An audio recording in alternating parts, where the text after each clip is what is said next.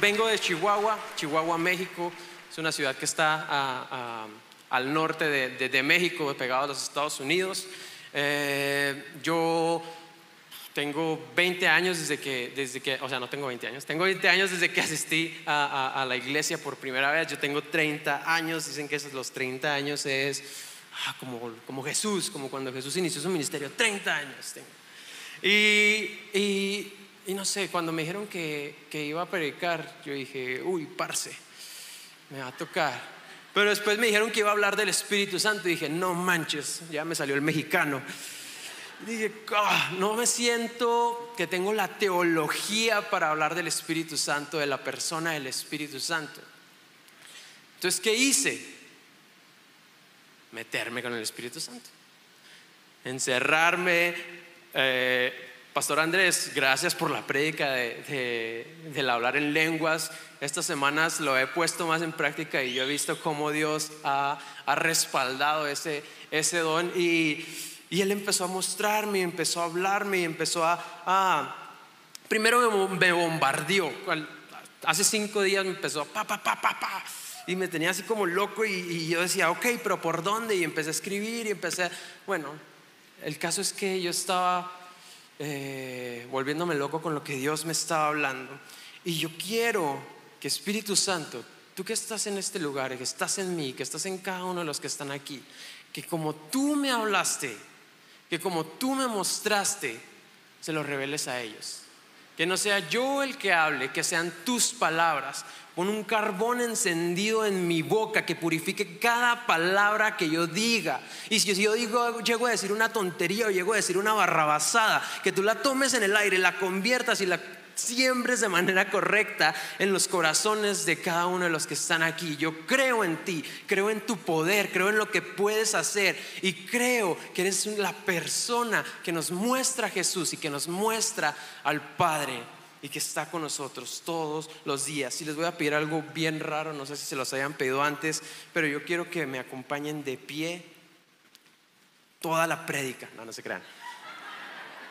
Eh, me acompañen de pie, no, no, sí, sí, es en serio, me acompañen de pie mientras leemos eh, el primer versículo, nuestra base, y va a estar en Juan 14, Juan 14, búsquelo, celular, déjame aquí yo desbloqueo el iPad, está, reconocimiento facial, de huellas, Juan 14, versículo 15. Le estoy dando oportunidad de que lo busque, en serio. Celular, su físico. Yo sé que lo ponen en las pantallas, pero es bueno que, que, lo leamos por, uno solo, porque. Bueno, va. Versículo 15. Si me aman, obedezcan mis mandamientos. Y yo le pediré al Padre y Él les dará otro abogado defensor. Esa palabra, abogado defensor, es como la NTV Ah, traduce eh, el término uh, paraclito, paracletos. Pero hay muchas formas de traducirlo, el consolador, o este, y una que es muy buena y a mí me gusta es en inglés helper, pero si lo traducimos al español sería el ayudador. El ayudador, creo que esa me, me hace más clic. Ah, quien estará con ustedes para siempre. Me refiero al Espíritu Santo, quien guía a toda verdad. El mundo no puede recibirlo porque no lo busca ni lo reconoce. Pero ustedes sí lo conocen, porque ahora Él vive con ustedes y después estará en ustedes. Porque ahora Él vive con ustedes, pero Él estará en ustedes. Está hablando Jesús, porque Él ahora vive con ustedes, pero estará en ustedes. Porque ahora Él vive con ustedes, camina con ustedes, come con ustedes, duerme con ustedes y después estará en ustedes. Versículo 18, no los abandonaré como a huérfanos, vendré a ustedes. Dentro de poco el mundo no me verá más, pero ustedes sí me verán. Dado que yo vivo, ustedes también vivirán. Versículo 20, vamos a leer, vamos a leer. Cuando yo vuelva a la vida, ustedes sabrán que estoy en mi Padre. Cuando yo vuelva a la vida, ustedes sabrán que estoy en mi Padre y que ustedes están en mí y yo en ustedes. Raro, ok.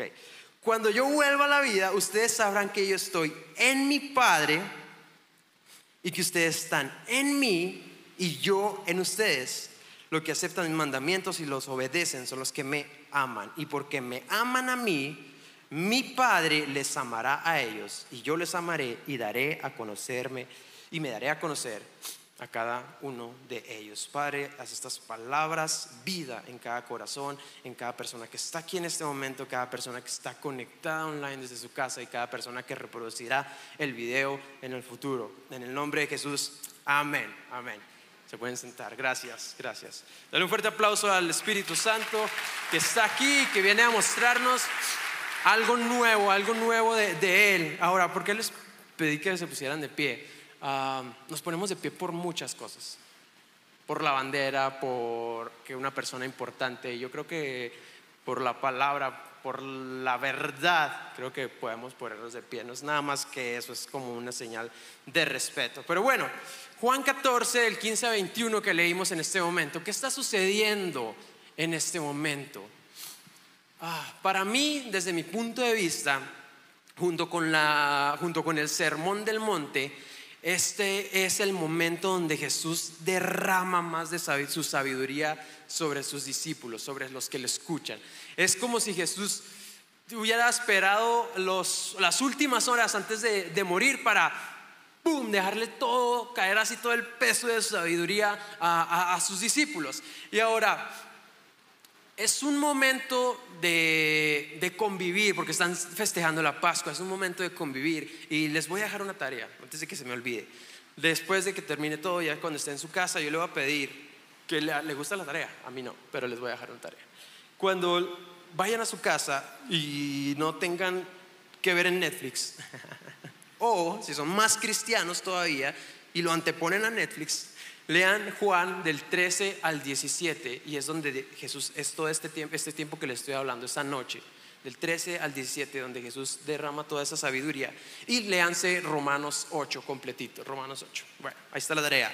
Ah, ¿Qué dice? Vamos a empezar a desmenuzar esta parte de, lo que estamos leyendo. Entonces, están ahí, están celebrando la Pascua, están los doce discípulos, está Jesús ahí con ellos y él empieza a hablar o empieza a hacer la promesa, porque es cuando hace la promesa del Espíritu Santo. El versículo 15 dice, si me aman, obedezcan mis mandamientos. Ahora, si me aman, si me aman, obedezcan mis mandamientos. Ahora, me llama mucho la atención que dice mis mandamientos, no dice los mandamientos que le mandé a Moisés, no dice otro mandamiento, dice mis mandamientos. Ahora, usted dígame, ¿cuántos mandamientos dio Jesús? Así con sus deditos. ¿Cuántos mandamientos? A ver, ¿quién más? ¿Cuántos mandamientos? En serio, sin vergüenza. Es más, si tú me ves en el online, por favor escribe en los comentarios, vamos a empezar a moverlo. Yo voy a abrir aquí y vamos a, yo voy a conectarme, voy a ver los, los comentarios. ¿Cuántos mandamientos dio Jesús? Bien, dos, estrellita. Dos, dos, gracias Paz. Dos mandamientos. Amen. ¿A quién? A Dios sobre todas las cosas, con todo lo que tengan, ama a Dios. Y el siguiente es, dice, es igual de importante. Es el segundo, pero es igual de importante. ¿Y qué es? Ámense unos a otros. Jesús nos hace un gran favor. Simplifica cientos, cientos de mandamientos en dos. No solamente los diez, porque había muchos otros mandamientos que, que Ah, que Moisés había escrito en Deuteronomio, pero él hace un favor enorme, gracias Jesús, te amamos, dos mandamientos, amen al Padre y ámenme a mí. Ahora, eso me suena a que entonces, si me aman, amen y amen. Entonces, ¿qué quiere decir eso? Yo estoy obedeciendo, pero obedezco al momento de qué? De amar. Entonces yo, si amo a Jesús, amo a Dios y amo a los que me rodean. Amor, amor, amor, amor. Ok, amor, amor. Eh, ¿Quién está enamorado? Levante la mano. ¿Quién está enamorado? Eh, ándele, parce, le estoy dando la chance de que si usted está enamorado y está enseguida de la muchacha que está enamorada y no le ha podido decir, que ya le pregunté, ¿estás enamorado? ¿De quién? De ti, baby. ¡Pum! ¡Pa! Caída. O, o- quieren un, tip más, más, un poquito más, más cristiano. Agarra tu Biblia y empieza así como que, ah, ay, uy, no, a ver, no, no, no, me la vendieron mala. Te esperas y ella va, pues, pues, te hace ver, ver raro y luego, ¿qué buscas? No, no, es que estoy aquí en números y no, no. Yo busqué por todos lados en números y, y no veo el tuyo. Uy. Eso es bueno, eso es bueno. Van a, lanzar un nuevo curso en crecer, se llama Ligue Cristiano 101, para que se, conecten. Y ahora, eh, si ella no, no es la indicada, el filtro, si ella no es la indicada, va a ser como, ¿eh? Si ella es la indicada, bro, ahí te tienes que poner las pilas, porque entonces ella va a decir, ah, bueno, ok, apunta mi número, ¿eh? Ahí te va. Eh, los hombres con los que peleó Gedeón y que ganó la batalla, lo último, la última cantidad, eh, y luego ah, el número de piedras que agarró David del río antes de, enfrentarse a Goliat, ah, las veces que se zambulló Naamán en el río Jordán para ser completamente sano. Este, ah, ¿qué más? ¿Qué más? ¿Qué más? ¿Qué más? ¿Qué más? ¿Qué más? Ayúdeme. Eh, los días que estuvo Jesús en la tumba. Mm, ¿Qué más? No sé, dígame uno. A Los días en el desierto y termina en la edad de Matusalén. Papi, si tú quieres una muchacha centrada en las cosas de Dios, tú tienes que estar centrado en las cosas de Dios. Uno no puede exigir sin dar algo. ¿Estamos bien?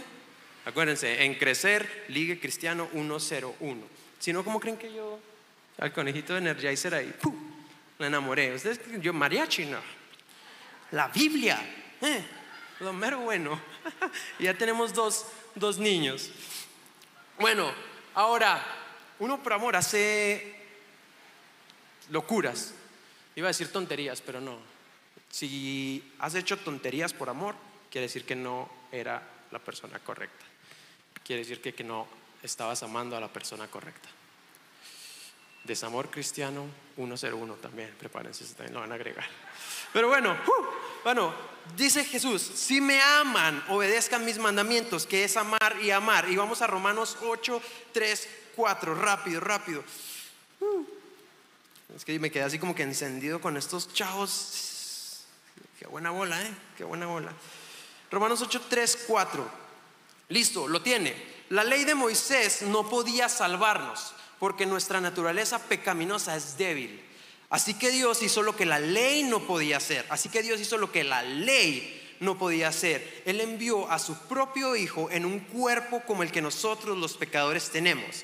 Y en ese cuerpo, en ese cuerpo, mediante la entrega de su Hijo como sacrificio por nuestros pecados, Dios declaró el fin del dominio que el pecado tenía sobre nosotros. Versículo 4. Lo hizo para que se cumpliera totalmente la exigencia justa de la ley a favor de nosotros. Que ya no seguimos a nuestra naturaleza pecaminosa, sino que seguimos al, al, al Espíritu. Los mandamientos no se podían cumplir, eran, demas- eran demasiadas exigencias. ¿Qué hace Dios?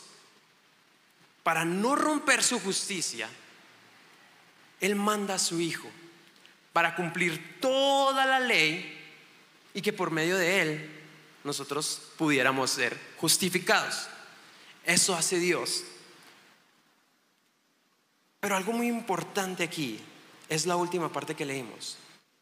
Porque de esa manera son guiados o vivirán en el Espíritu. Entonces, ahí les va. Una clave para vivir en el Espíritu es el amor. Una clave para vivir en el Espíritu es el amor. Y si quieres apuntarlo, apúntalo. Esto es de lo más importante. Una clave para vivir en el Espíritu es el amor. Me amas, amas a Dios. Me amas, amas a los demás. Me amas, vas a hacer lo que yo te diga. Me amas, vas a recibir al Espíritu Santo. Me amas, te voy a guiar con el Espíritu Santo. Si me amas, el Espíritu Santo se va a activar. Los dones los regalos, lo que nos ha enseñado Pastor Juan Gui durante todas estas semanas, se van a activar por amor. Y déjenme decir, digo algo. Mientras yo preparaba la prédica, que fue un momento difícil, la verdad, ah, Dios me llevó a la primera prédica del Pastor Juan Gui, a la intro. No sé si la han visto, si, no la han visto, vuelvan a ver, de verdad, otra tarea, vuelvan a ver el, video de, de Pastor Juan. Y el Pastor Juan dice algo clave y habla del amor. dice, si buscare cualquier, cualquier don, pero no tengo amor, de nada sirve. Y él toma eso en Corintios. Y es verdad. Y, cuando él habló eso, es como si Dios me hubiera confirmado lo que él me estaba haciendo sentir, que el Espíritu Santo se va a activar con el amor y por el amor. Ahora, quiero contarles un, testimonio, una historia. Una chica de 14 años iba con su papá rumba su célula. Y ella se dirigía hacia la célula y en eso se escuchan disparos, pa, pa, pa, pa, por la 35. Ya me estoy aprendiendo las calles. Por la 35. Y escuchan disparos y ve que carros empiezan a reversear. Se empiezan a, a y, ella siente algo que dice, no podemos dejar morir a esa persona. No podemos dejar morir a esa persona. Papi, vamos, vamos. Entonces el padre gira y, se va rumbo, mientras los otros carros se iban de reversa, alejándose de esa zona, ellos iban hacia esa zona. Cuando llegaron ya estaba la policía y estaba acordonado. Esta muchachita, 14 años, se baja, empieza a abrir las personas. Yo no sé, se brincó la correa esa amarilla que ponen y llegó hasta el cuerpo de la persona. El cuerpo estaba boca abajo en un charco de sangre. Un charco, ¿sí, ahora, ¿Sí es lo mismo aquí? O sea, un, pues una lagunita de sangre. Estaba boca abajo y, en ese eh, charco de sangre. Entonces ella empieza, entra y como loquilla y empieza a orar en lenguas y se pone sobre la persona y le dice, en el nombre de Jesús, Espíritu de muerte, te vas. Y la persona en ese momento agarra aire, como succionando sangre y, aire, y abre los ojos. Dice que ella se quedó y que ella seguía en el choque y seguía orando en lenguas y que hasta le decía a la policía, ustedes los iban a dejar morir, pero Jesús los resucitó. Y entonces ya subieron al man y a un, a un, a un, a un taxi y ya se fue al hospital. 14 años.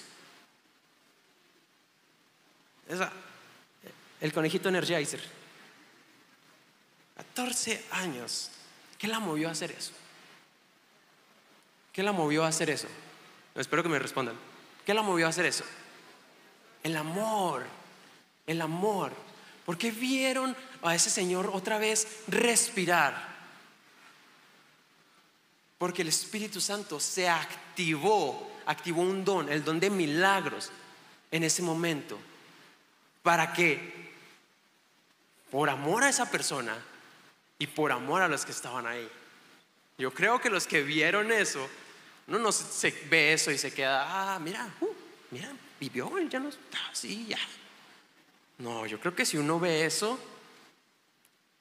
¿quién es Jesús? El que lo levantó. Es algo heavy. Y eso es el amor, el amor. Bueno, sigamos, sigamos, porque, ah, Eric, me estás metiendo el pie, Eric, con ese, ese reloj me lo estás poniendo como en los audios de WhatsApp, en 1.5. Juan 14, 17. Seguimos leyendo. Me refiero al Espíritu Santo, quien guía a toda la verdad. El mundo no puede recibirlo porque no lo busca ni lo reconoce, pero ustedes sí lo conocen, porque ahora Él vive con ustedes y después estará en ustedes. El Espíritu Santo guía a toda la verdad. ¿Quién es la verdad? ¿Quién es la verdad? Jesús. Jesús dijo, versículos atrás, dice, es más, aquí está. Uh, Jesús le contestó, yo soy el camino, la verdad y la vida. Y nadie puede ir al Padre si no es por mí. El Espíritu Santo nos muestra la verdad que es Jesús. El verbo hecho carne, la verdad, la verdad, el camino al Padre. El Espíritu Santo nos guía a la verdad. Pero aquí hay una clave. Él hace una diferencia. Ustedes pueden, ustedes han estado con Él. Y ahora, cuando dice, ustedes han estado con Él, ¿a qué se refiere? Han estado conmigo, han estado con Jesús. Cuando Jesús fue bautizado, Juan relata que vio a una paloma posarse, que era el Espíritu Santo, físicamente una paloma, sobre él. El Espíritu Santo vino sobre Jesús. El Espíritu Santo estaba con Jesús en ese momento. El Espíritu Santo caminaba con los discípulos porque estaba en Jesús. Sí, sí, sí, estamos claros. Entonces, vamos a seguir eh, eh, leyendo y quiero que nos brinquemos a Juan 14, 26. Sin embargo, cuando el Padre envíe a el ayudador como mi representante, es decir, el Espíritu Santo, Él les enseñará todo y les recordará cada cosa que les he dicho. El Espíritu Santo les enseñará todo y les recordará cada cosa que he dicho. Yo creo que a veces somos muy duros con los discípulos.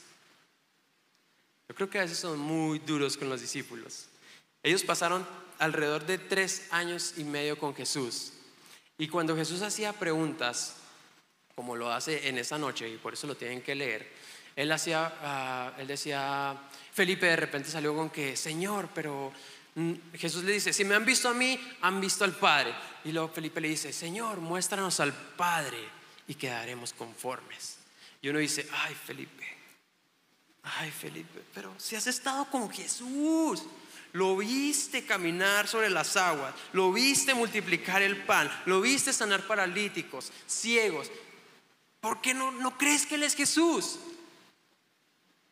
Les voy a decir una cosa. Desde la primera vez que yo pisé una iglesia, yo tengo, ya han pasado 20 años. Y si Dios me dijera, ok, eh, ya estás listo para partir, ya podemos ir al cielo, yo le digo, no. Espérame Jesús. Alguien que tenga más de 20 años en la iglesia, levante la mano. ¿Quién tiene más de 20 años en la iglesia? Pastor, ya lo vi. Si Jesús le dijera, ya, ya, ya, ya, ya, ya tiene suficiente. Los discípulos tuvieron tres años y medio, ya, vente, vámonos.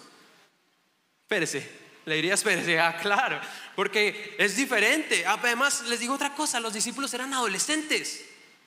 Los discípulos eran jóvenes. Los discípulos no eran como el cuadro de la última cena de, Da Vinci, no eran, no eran señores mayores, me iba a decir otra palabra, pero no eran señores mayores. Eran adolescentes, eran jóvenes. Para mí que se molestaban, se pateaban, se escondían las cosas del uno al otro.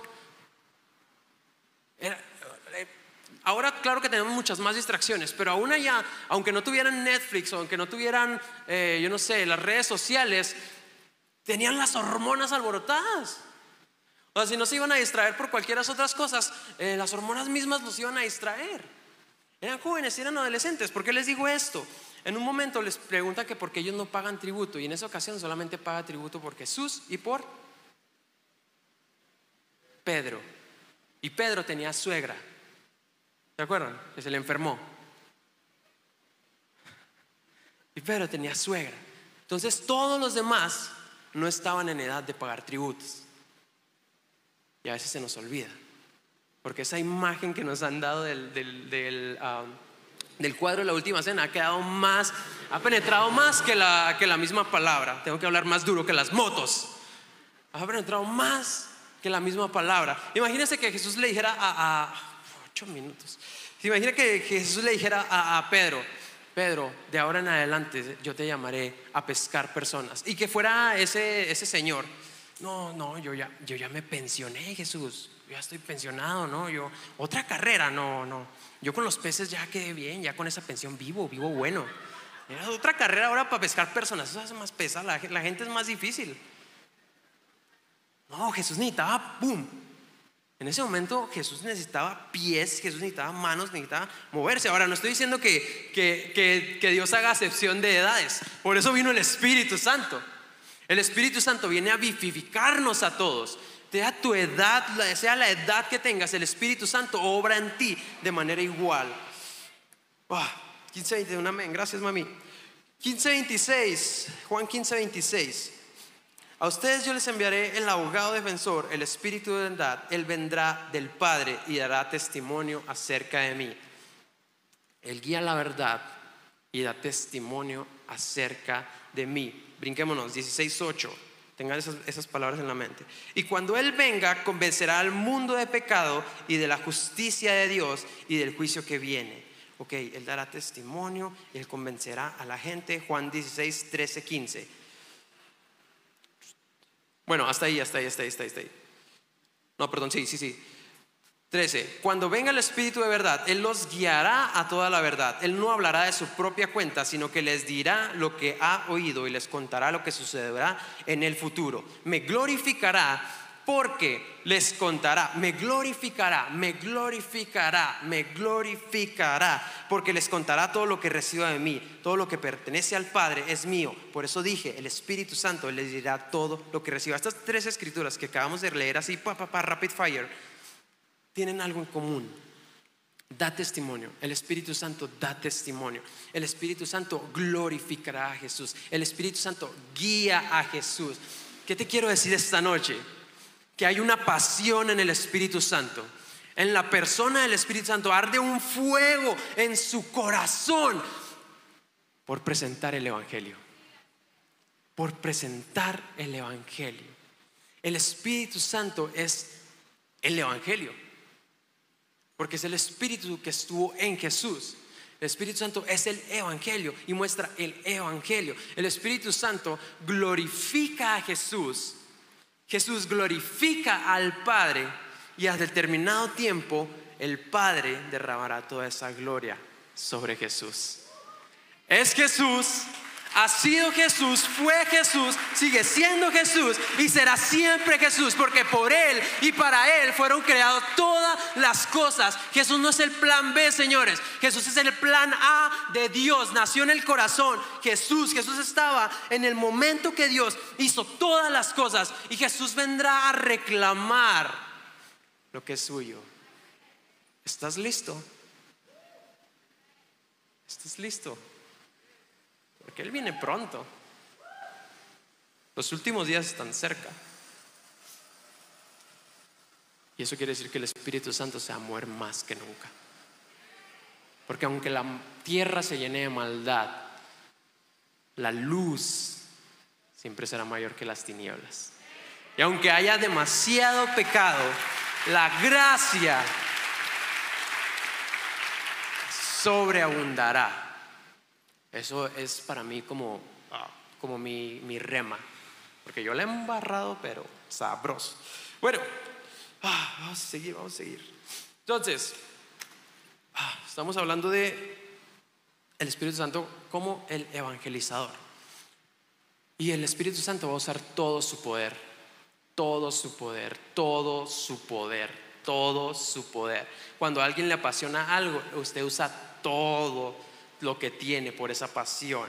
Cuando Dios le da algo, usted hace todo, todo, todo, todo, todo. Dones y frutos, dones y frutos. Se activan por el amor. El amor a las personas, el amor a Dios. Dones y frutos que se viven, que se viven y que se activan por el Espíritu Santo, por el amor. Y el único fin de todo esto es para glorificar a Cristo, evangelizar, que la gente conozca a Jesús. Vamos, 14 y 18. Juan 14 y 18. Regresamos poquito ahí. Hoy traemos Biblia, hoy vamos por la Biblia. Juan 14 y 18. No los abandonaré como a huérfanos. Vendré a ustedes dentro de poco. El mundo no me verá, mas ustedes sí me verán. Dado que yo vivo, ustedes también me verán. No los abandonaré como huérfanos, no los abandonaré. Jesús le está diciendo, yo me voy a ir, pero no los voy a abandonar. Yo, Jesús, Dios, hombre, 100% hombre, 100% Dios, me voy a ir, pero no los voy a dejar solos. Voy a mandar al Espíritu Santo. Y nos brincamos a Juan 16, 5, 7. Ahora voy a aquel que me envió. Y ninguno de ustedes me pregunta a dónde voy. En cambio, se entristecen por lo que les he dicho. Versículo 7, en realidad es mejor para ustedes que me vaya, porque si no me fuera el abogado defensor, el ayudador, no vendría. En cambio, si me voy, los enviaré a ustedes. Es mejor que yo me vaya. Es mejor que yo me vaya. Es mejor que yo me vaya. Piensa, ponte en los zapatos de los discípulos. Tú dejaste todo por Jesús. Tú dejaste todo porque alguien te dijo, ven, sígueme. Tú dejaste todo por Jesús. Pero ahora te dice que ya se va.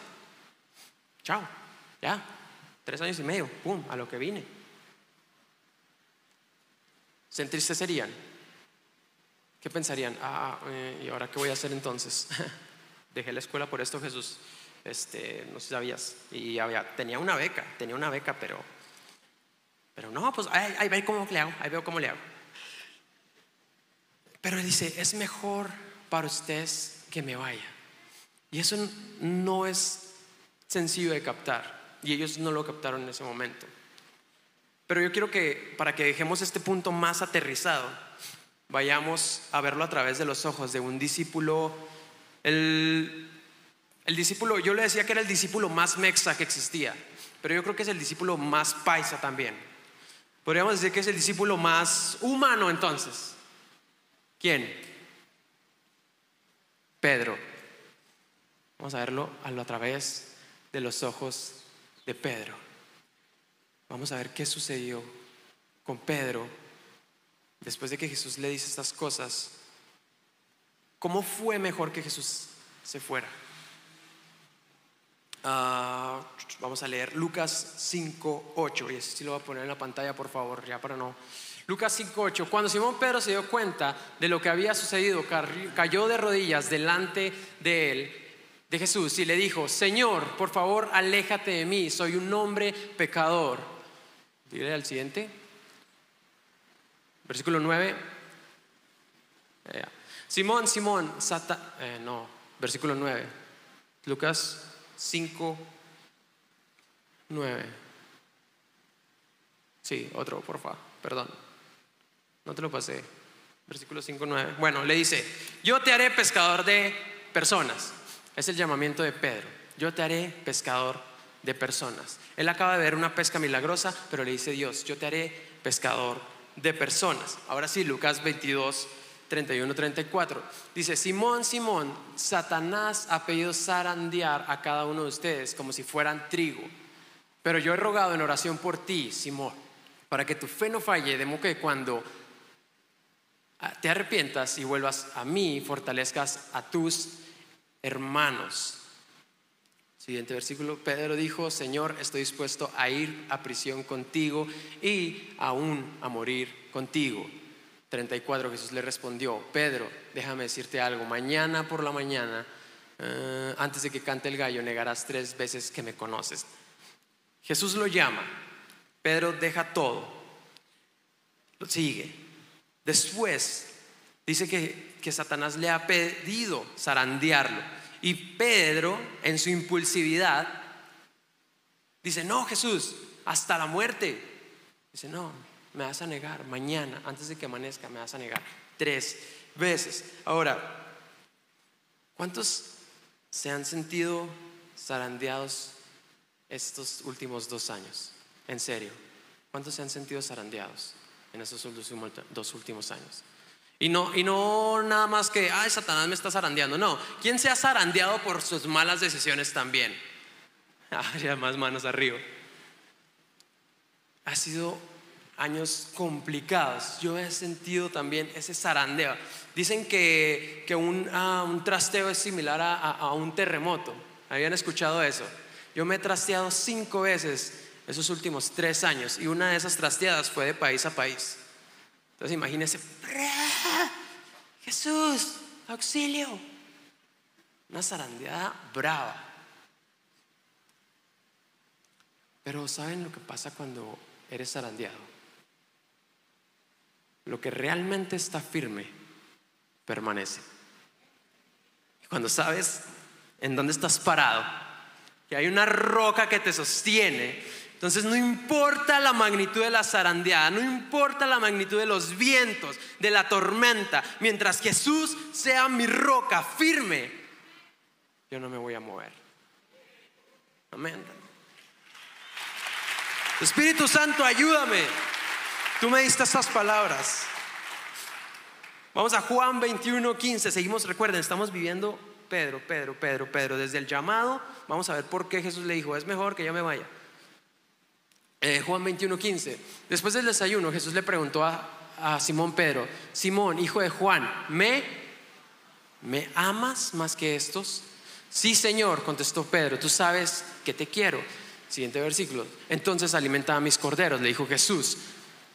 Ajá. Siguiente, por favor. ¿Otro? ¿No? Bueno, gracias. Bueno, Jesús le vuelve a preguntar, Pedro, ¿me amas? Y él le dice, sí, Señor, tú sabes que te quiero. Y la tercera vez Jesús le dice, Pedro, ¿me quieres? Y a Pedro le duele, oh, no te dije que te amaba y ya me preguntaste que sí te quiero. Entonces él le dice, Señor, tú lo sabes todo, tú sabes que yo, te, ah, te iba a hacer una sella y no te dije nada. Tú sabes que yo te, amo. Después de la negación de Pedro, que Pedro negó tres veces, Jesús estaba restaurando esa relación con él, preguntándole que si lo amaba. Le está dando las tres mismas oportunidades de no negarlo y decirle que lo amaba. Entonces, eso fue después de que, de que Jesús resucitó, ese encuentro con Pedro. Jesús ya había muerto en la cruz, Jesús ya había pasado tres días en la tumba, pero como la tumba no podía retenerlo porque el Espíritu de Dios estaba en él, él volvió a la vida, se levantó entre los muertos y estuvo en estos encuentros con los discípulos. Y este fue uno de los encuentros, antes de ser tomado al cielo y, elevarse a la, a la diestra del Padre. Entonces, ¿el Padre dónde está? En el cielo. Jesús físico, Jesús humano, Jesús Dios, ¿dónde está? en el cielo a la derecha del Padre. Entonces, ¿a quién tenemos aquí entre nosotros? Al Espíritu Santo. Esa es la importancia del Espíritu Santo. Y el Espíritu Santo no es una fuerza, no es una magnitud, no es una energía. El Espíritu Santo es una persona. El Espíritu Santo es Dios. El Espíritu Santo es Jesús. La Trinidad es lo más loco que existe pero es lo más hermoso a la misma vez. Ahora vamos a brincarnos a Hechos, Hechos 2, 14, 15. No sé si lo voy a buscar. Hechos 2.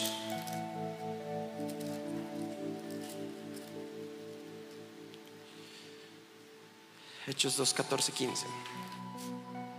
Entonces Pedro dio un paso adelante. Ah, ¿qué acaba de pasar? día de Pentecostés, acaba de caer el Espíritu Santo. Pedro ya no tenía a Jesús físicamente, pero Pedro acaba de recibir a Jesús como Espíritu Santo. Pedro estaba empoderado por el Espíritu Santo en ese momento. ¿Qué estamos viendo? Si a Pedro le convenía o no que Jesús se fuera. ¿Recuerdan? No me pierdan esa idea. Entonces Pedro dio un paso adelante junto con los otros once apóstoles y gritó a la multitud, escuchen con atención todos ustedes, compatriotas judíos y residentes de Jerusalén. No se equivoquen, estas personas no están, tan, no están borrachas como algunos de ustedes suponen. Ah, es que cuando cayó el Espíritu Santo empezaron a orar en lengua. Eso es que el Espíritu Santo nos pone como locos. Es cuando el Espíritu Santo cae, pues pueden pensar que estás borracho. Las nueve de la mañana es demasiado temprano para emborracharse. Una vez estaba predicando este mismo pasaje con el grupo de jóvenes allá en Chihuahua y un descarado me va diciendo, rétame. Las nueve de la mañana es demasiado temprano para emborracharse. Entonces viene el Espíritu Santo sobre Pedro. Pedro valientemente da un paso adelante y empieza a dar la predicación tal que se va hasta el profeta Joel, empieza a hablar de los salmos, empieza a derramarse una sabiduría y un conocimiento, los dones se empiezan a activar en Pedro y empieza a predicar el Evangelio como nunca lo había hecho, con valor, con fuerza, bien fundamentado en la palabra, con una, ah, no sé, yo creo que estaba hablando como los judíos y todos los que estaban rodeando ese lugar necesitaban escucharlo. Hechos 2, 41. Nos brincamos. Los que creyeron lo que Pedro dijo fueron bautizados y sumados a la iglesia en ese mismo día como tres mil en total. Tres mil personas por una prédica en un día, en un momento, y bautizados. No nomás levantaron la mano y creyeron en Jesús, se fueron y se bautizaron. Tres mil personas. Pedro fue testigo de dos, milagros, de dos pescas milagrosas que entraban al rubro de donde él se desempeñaba, que era la pesca dos pescas milagrosas. La primer pesca no dice exactamente cuántos peces fueron. La, tercera, la segunda pesca milagrosa, que fue eh, del relato de cuando Jesús le pregunta que si lo ama, dice que fueron 153 peces los que pescaron esa vez. Y eso era una pesca milagrosa. Y la vez pasada se llenaron dos barcas, entonces digamos que son 153 eh, peces por dos, dos barcas. En total fueron 459 peces, estoy asumiendo 400, no más de 500 peces. Pero Jesús le había hecho, le había dado un propósito a Pedro. ¿Y cuál era? Ahora serás pescador de personas. Cuando Pedro caminó con Jesús, cuando Pedro vio el poder de Jesús, él no pescó más de 500 peces, pero cuando el Espíritu Santo viene sobre él y empieza a predicar y el propósito que Jesús le había dado empieza a cumplirse, tres mil personas en un día se transforman a Jesús y cambian su manera de vivir y son bautizados. Entonces, pregunta, ¿es mejor que Jesús se haya ido sí o no? Sin miedo. Sí, Jesús lo dijo, es verdad. Jesús no se va a poner triste porque usted diga que sí. Él lo dijo, les conviene que yo me vaya porque entonces viene el Espíritu Santo. Y eso en cuanto Jesús dice, me les conviene, Dios me, ¡pum!, un flachazo con otra escritura que Pablo dio a los romanos, Romanos 8, 28. Y es, pantallas. Y sabemos que Dios hace que todas las cosas cooperen para el bien de quienes lo aman y son llamados según el propósito que Él tiene para ellos. No importa qué ha pasado este año en tu vida, no importa cuánto te has zarandeado, no importa, porque todas las cosas cooperan para el bien de los que son llamados según su propósito. Satanás, me zarandeaste, pero adivina qué. ¡Ja! ¿Qué lograste? Que yo me acercara más al propósito por el cual Dios me ha llamado. Y aún no fue Satanás, fue mis equivocaciones, mis errores. Viene la gracia, me cubre. Y aunque eso trajo consecuencias, yo estoy más cerca del propósito que Dios ha dicho desde antes de la creación para mi vida. Ponte de pie.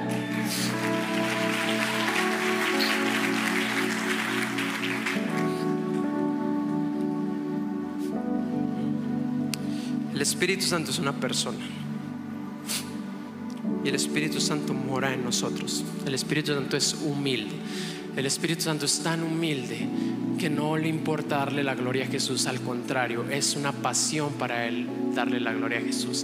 El Espíritu Santo es tan humilde que vive en nosotros. En este cuerpo. Ah, gracias Espíritu Santo. Gracias por tu amor. Gracias porque tú activas los dones, Señor. Y yo sé que aquí hay personas que aún no han despertado sus dones, pero tú estás a punto de despertarlos. Y se van a acelerar los tiempos. Y lo que tomaba años, ahora va a tomar semanas, va a tomar meses, va a tomar días. Y vamos a ver conversiones de tres mil personas en un día, porque el mismo espíritu que estuvo sobre Pedro está sobre nosotros. Porque ese mismo espíritu que levantó a Cristo de entre los muertos vive en nosotros. Levanta tus manos, Espíritu Santo, yo te pido que te derrames sobre cada una de las personas que están en este lugar. Que ellos empiecen a ver con sus ojos espirituales hacia dónde los estás llevando. Que tú les empieces a guiar en toda la verdad. Que tú empieces a activar los dones que has derramado, esas joyas, esos diamantes que has depositado en ellos, empiecen a dar fruto, fruto. No para mí, no para mí, porque no se trata de mí. Es para las demás personas. Es por amor a Dios, es para glorificar a Jesús, es para que el Evangelio, para que el reino se ha extendido. Espíritu Santo, te damos gracias.